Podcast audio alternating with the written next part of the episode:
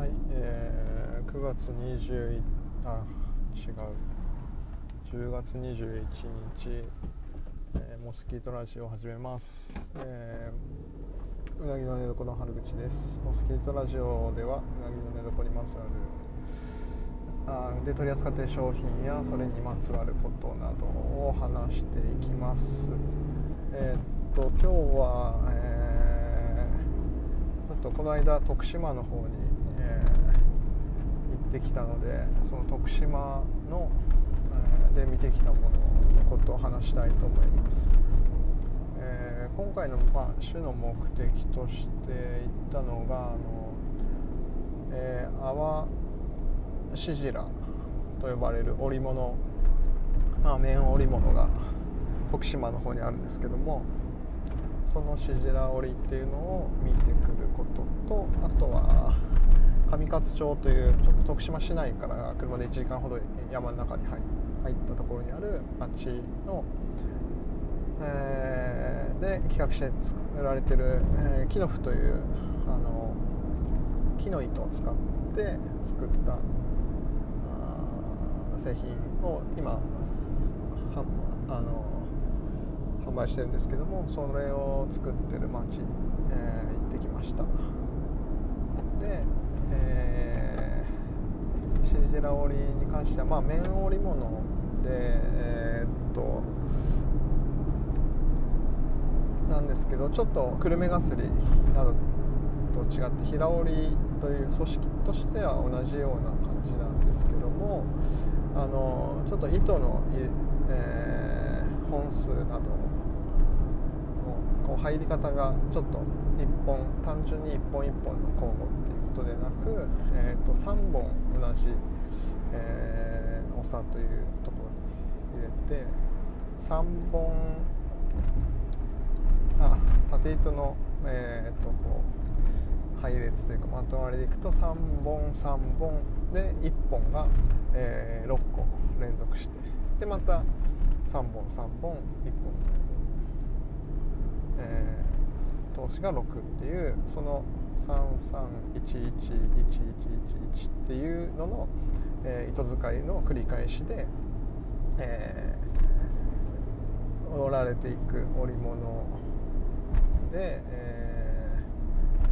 ー、でそれによってあのその糸のテンションの違いというで、えー、こう織り上がったものをあ湯通しという加工する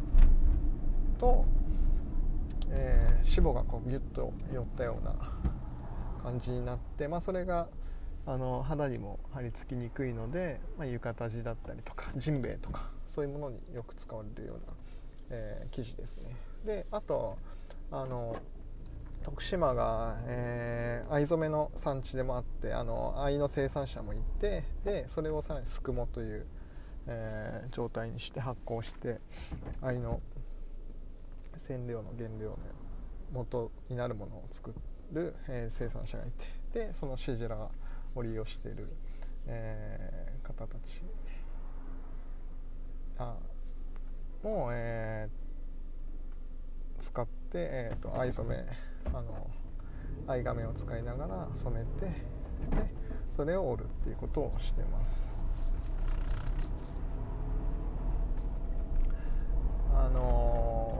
の、織物としては、えっと化学染料も使いながらやってるのであ、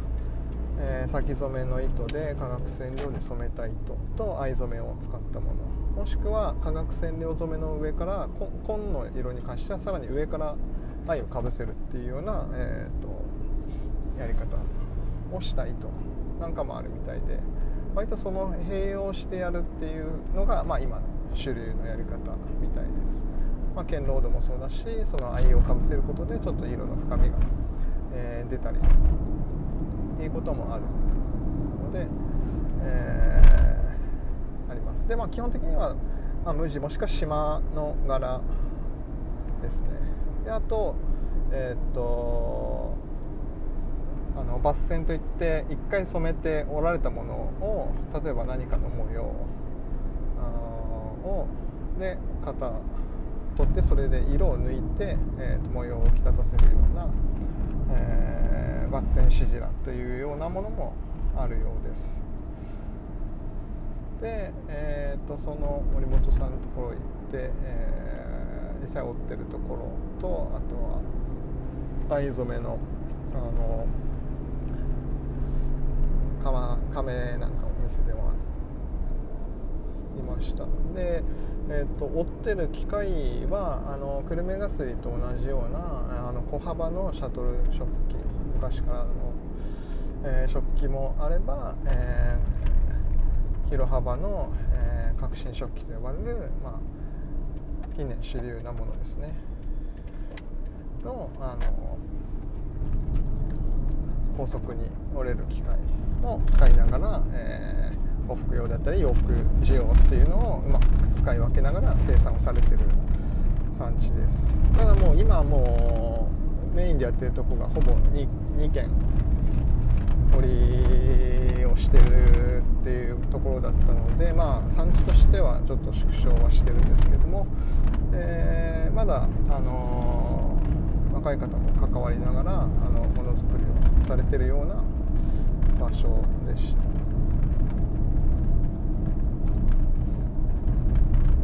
まあ、ちょっと今回はその次の企画に向けてそのシジラ織っていうものを、えー、使えないかなっていうところでちょっとどういう織物かとか何かサンプルを作ろうというのでそこに行ってきました。でまあそういう土地との関係っていうので見ていくとあの藍染めをしてる時に、まあ、昔はあの藍亀というような大きい陶器の亀を土の中に入れてあ沈めてこう藍染めをするような、えー、やり方だったんですけども、まあ、その糸を染めるっていうだけじゃなくて今製品染めをしたりとかもしくは藍染めの、えーと、ワークショップだったりそういう体験っていうのができるようにあのステンレスのあの四角いボックス状の、えー、プール状にこう藍をあの入れれるようなものが地面に埋めるっていう形じゃなくて上に、えー、地面の上に置くような形ですかね。で今はあのされてるので、まあ、その2つを、えー、昔ながらのその土に埋まったような藍亀を使う場所と、えーまあ、その土またの使うと結構腰にもくるような作業がすごくきついんですけどちょっとそういうのしゃがまなくていいように、えー、なってる。あのステンレス状の、まあ、箱を使いながら糸染めだけじゃなくて製品例えばまあシャツだったりとかを後で染めるような、えー、作業ができる場所なんかも、うん、使い分けながらやってました。でその藍亀は実はその徳島から多分車で40分ぐらい北の方ですね香川の方に向かっていくと大谷焼というのがあってそこがすごく大きい亀の産地みたいで今回は行ってないんですけどなんかえー、っと6年前ぐらいにちょろっと行った時があってそこがなんかあのー、大きい亀を2人がかりで作る、まあ、作り方が特徴あって1人の人がろくろを引く。もう1人の人はあのー、下にあるろくろの台を足、まあ、寝そべってテレビお茶の間でテレビ見るみたいな感じでこう横に寝そべってるような格好になってで、えー、足を使ってそのろくろを回す。人の人が、まあ、動力源みたいな感じで、えー、ろくろを蹴ってもう1人の人が、えー、土を手で引きながら大きい亀を1メーターを超えるような高さのすごい大きい亀を引くような、えー、場所だったみたいでそういう昔の写真とかもあったんですけど、まあ、そういう大きい亀を作る産地がやっぱり近くにあってそのそれが昔はまあ水がめだったりとか水道とかない時はそういう各家で使われてたっていうのもあると思いますしまあ藍染めの産地でもあるのでそういう藍屋さんが、えー、使っていたりっていうのがあってそのまあ使えなくなったり割れてしまってた亀とかが庭に転がってたりとかもしたんですけども、まあ、そういう、えー、地場の、えー、仕事同士がつながっているようなものも、まあ、少し垣間見えました。ですね、であとは、えーと、そこから次の日はあの上勝町というところに、えー、行ってですね山の中で、えー、この、えー、木の符を企画して、えー、る杉山さんっていう方に案内してもらったんですけども上勝町がえーと、ゼロ・ウェイストセンターっていうところもちょっと一つあの近年注目されてるような場所として、えー、いろいろメディアとかでも見かけたりするんですけどそのゴミを、まあ、廃棄をゼロにするような街として人口が今400人ぐらいの、えー、街っていうふうに言ってました。で、えー、っとその拠点となるゼロ・ウェイストセンターっていうとこがあってそこがまあゴミの収集場ですねでいつでも持ち込んでいいような感じになってて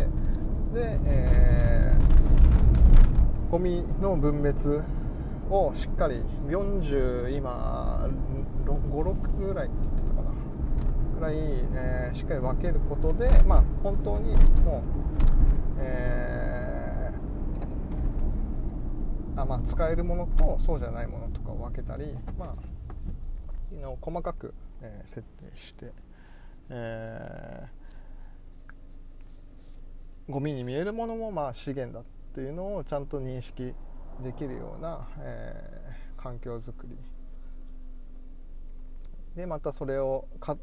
捨てる時のことを考えながら、まあ、日々どういうものを買うかっていうのも選択していくっていうような、えー、なんていうの、まあ、生活習慣にすごく入り込んだあの取り組みをその町の規模で、えー、されていてもともとそのゼロウェイストセンターっていうとこがある場所もあのなんかまあもともとゴミ捨て場だったみたいなんですけどもあまりそういうの当時は全然、えー、っと分別なんかもなされてない状態でただただゴミがこう捨てられていくところだったのがその2000年代前半ぐらいですかね。にそういう宣言をしてで分別をし始めて最初のうちはま30とかぐらいだったみたいですけどそこからちょっとずつ細かく、え、分別を進めていってその今15ぐらい増えてる状態で、まあ、それによって換金できるような資源もあれば、えー、あとはまあ町の人たちがいらなくなったものとかを、えー、リサイクルして使えるもの家具だったりとか食器類とかもそこに持ち込んでて、まあ、使いたい人はまたその場からちょっとあと移住者がであったりとかちょっと大人数で何かしたいっていう時はそこから持ち出して使ってでまた戻すみたいなちょっと共有の財産みたいな風なえー、場にもなっていたり。じゃあその使う生活者としてそのものと向き合うことについていろいろ考えるきっかけを与えてくれる場所だろうなと思ってそのゼロ・ウェイストセンターも横にホテルがあってその、えー、宿泊してまたそこでその神がそのウェイストセンゼロ・ウェイストセンターの取り組みみたいなのを体験できるようなあのプログラムが中に盛り込まれていたりっていうこともやってるみたいで、まあ、そこを最初案内してもらった後に、えー、杉山さんがもともと地域おこし協力隊として入って、えー、木の符を立ち上げるきっかけとなった彩りという、えー、会社を案内してもらいました。でそこはあのつまものって言われる料理料亭とかで、えー、例えば料理の下に敷くうん草草花って言ったんですかね、まあ、葉っぱであったりとか例えば添えるものですね。もみじ季節の、えー、植物なんかを、あのー、そういう地元の農家さんと、えー、協力してそれを、えーと、葉っぱビジネスとして、え取り組んでで山の資源をま活用しながら、あの事業展開をしている、えー、ところなんですけどもでそこまあそれが彩りというちょっともともと母体となってた会社で、まあ、そこに、えー、一時期滞在してた杉山さんが、あのー、大阪の方から来た織物屋さんの話の中で木の、えー、糸を使った織物ができるっていうところででその上勝にある林業と、えー、掛け合わせてその木の、えー、糸を上勝の杉使って作ってでそれを製品にしてで今タオルであったりとか、えー、スポンジなんかを作って、え、販売してるんですけども、まあ、その山の中での、えー、なんだろうな木、まあ、林業とかその土地の資源との、えー、付き合い方とか新しい可能性みたいなのを、まあ、どう開いていくかみたいなことを、えー、その産地内だけではもちろん、あのー、できないのでその糸を作るのは大阪の、まあ、織物屋さんだけどその糸はまず、えー、細かくして紙にしなきゃいけなくてですね。あの油取り紙みたいな薄い紙をすくうことをしないといけない。まずそのすくために木を、えー、繊維状に細かくするような工程が必要で、えー、そういう和紙すきができるような場所に、えー、行ったり。でまたその紙を短冊状に切ってで糸状に小よりを作るような、えー、年始って言われるような糸をよるような会社に移動してでそこから、えー、織物屋さんのところに行って、えー、織物として織られてでまた戻ってくるっていうので、まあ、日本各地のいろんな技術を使いながらその木の糸っていうものを、えー、最終的には、えー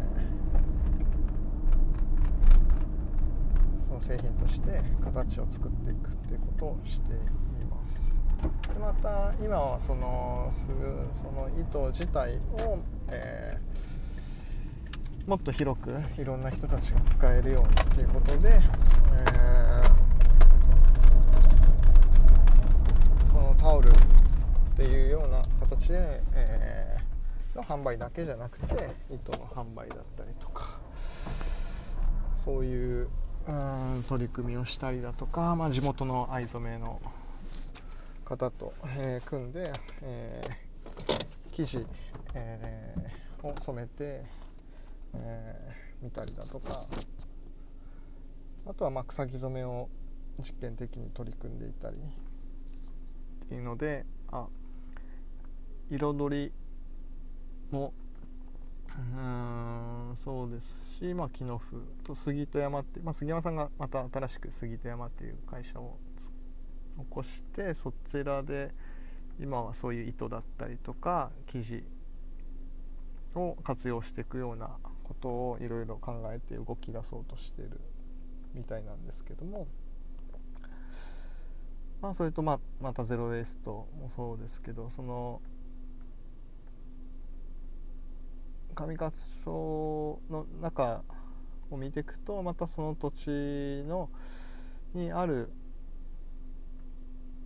ものとの、えー、付き合い方もそうだしそこの中だけじゃなくてまた暮らしの中でいろんなものを、まあ、やっぱり買ってきてで使っていくっていう時にじゃあそのもの自体の、えー製品としてどうかっていうこともそうだしそれらを包んでいるパッケージっていうものはどういうのがいいのかとか、え